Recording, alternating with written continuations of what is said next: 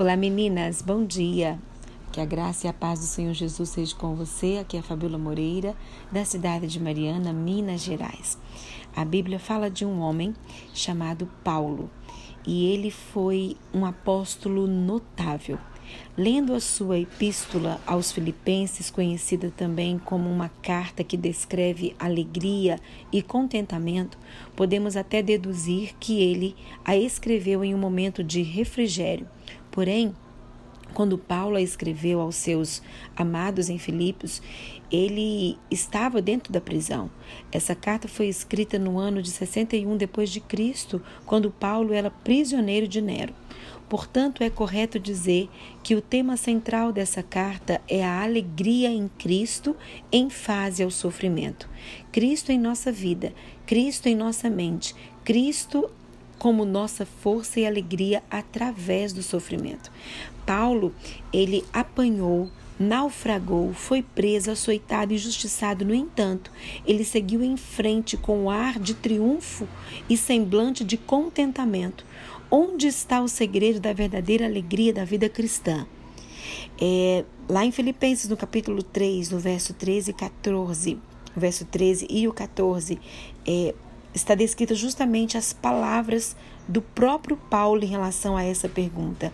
Ele diz assim: Esquecendo-me das coisas que para trás ficam, eu prossigo para as que diante de mim estão, prossigo para o alvo, para o prêmio da soberana vocação de Deus em Cristo Jesus. Minha amada, minha preciosa, esqueça o passado, viva o presente como um presente de Deus para sua vida. Prossiga para o alvo. Nessa semana, você relembrou, nessa semana que passou, você relembrou é, vários fatos dolorosos e erros cometidos.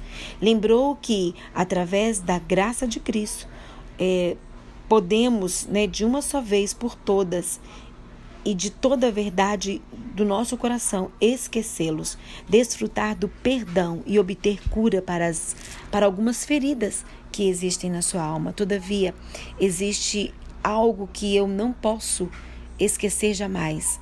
Um dia Jesus morreu em uma cruz, pagando assim o meu resgate, é, pregando os meus pecados na cruz e os perdoando. Ele sofreu minhas dores, provou minhas angústias. Somente esse fato pode nortear o meu presente e guiar o meu futuro. Vamos orar nessa manhã junto comigo. Senhor, ensina-me a viver em novidade de vida em Cristo Jesus. É o que eu oro e te peço neste dia, para que eu possa realmente, Senhor, viver uma vida cristã cheia de alegria, de poder saber que sou salva em Cristo Jesus e que sirvo a Ele, somente a Ele.